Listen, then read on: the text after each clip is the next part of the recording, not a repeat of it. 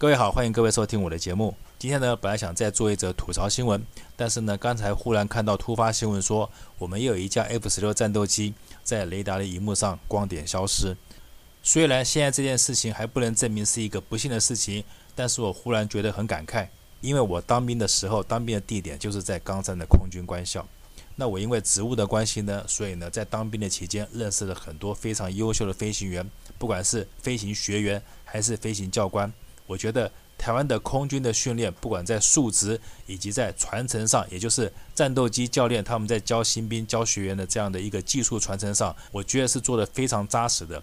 而那时候护卫台湾领空的战斗机有两个款式，一个就是 F 一零四，号称铁棺材的拦截机。另外一个就是 F 五一，也就是前一阵子摔掉的那种机型。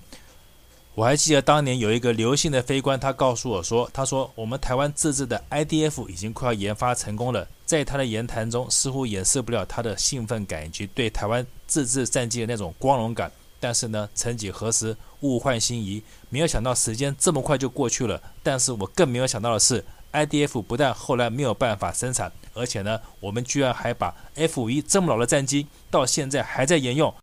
本来我以为 F-16 战机以及幻象战机陆续进驻台湾以后，F-51 这种这么老的机型就应该要慢慢的退役了。但没有想到的是，直到上礼拜我才发现，原来我们的 F-51 这么老的机型已经快超过五十年了，现在还在天空上飞过来飞过去。大家可以想，不要说飞机了，就算一辆车子，它开了五十年。它能够不出问题吗？所以果不其然，后来是不是出事了？虽然现在我们并不晓得 F-51 的坠落是不是跟机械疲劳有关系，但是这次 F-16 又从雷达荧幕上光点上消失，要是过几天又再度确认这是一个相同的不幸事件的话，我真的建议空军总司令赶快全面停飞，把所有的飞机彻底检查一下，尤其是 F-16，虽然它现在是台湾空军的主力，但是它毕竟也二十年了，再好的东西也绝对经不起时间的摧折。说到这边，又不禁让我感慨地想起，当年我们为什么要自制战机？我们不想依靠美国或是其他国家，就是因为我们觉得战斗机还是自己做、自己维修，可能保障性比较大。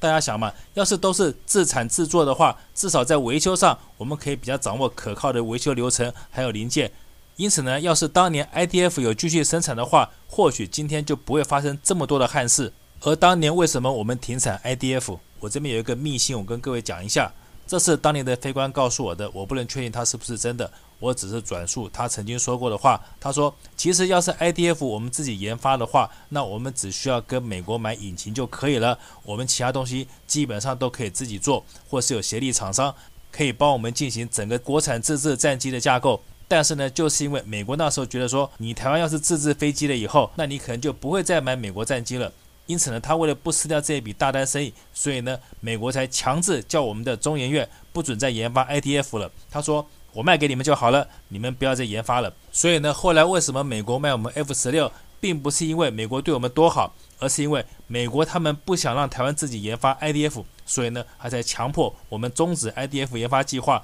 然后再把它比较旧的 F 十六机型全部卖给台湾。这就是美国人可恶的地方。而幻象战机取得的过程，就是因为当年的参谋总长郝柏村，他觉得美国人不靠谱，所以呢，他才想要分散风险，跟其他国家采购战机。只是呢，没有想到他这么做，却意外掉进了法国的钱坑。什么样的钱坑呢？一方面就是法国的幻象战机维修费非常贵，另外一个就是我们环顾我们的文湖线，当年为什么会有文湖线跟淡水线这两个不同的捷运车型？就是因为法国要卖我们幻象战机的同时，他提出了要求，就是台北市的捷运建设他要分一杯羹。因此，我们在不得已的状况下，为了要取得这六十架幻象战机，从此以后，我们的捷运系统才有了两套文湖线跟淡水线两个完全不同体系的捷运系统。这些就是我当年听到的传言，但是呢，它到底是不是真的，我没有经过查证。因此呢，我只能说我转述对方的话。至于是真的还是假的，大家要是有兴趣的话，就麻烦自己去查证。而当年我们虽然购置了这么多的新式飞机，但是呢，那时候的台海局势是非常稳定，而且非常平和的，并不像现在一天到晚有共军来骚扰台湾。但是呢，我相信我这么说，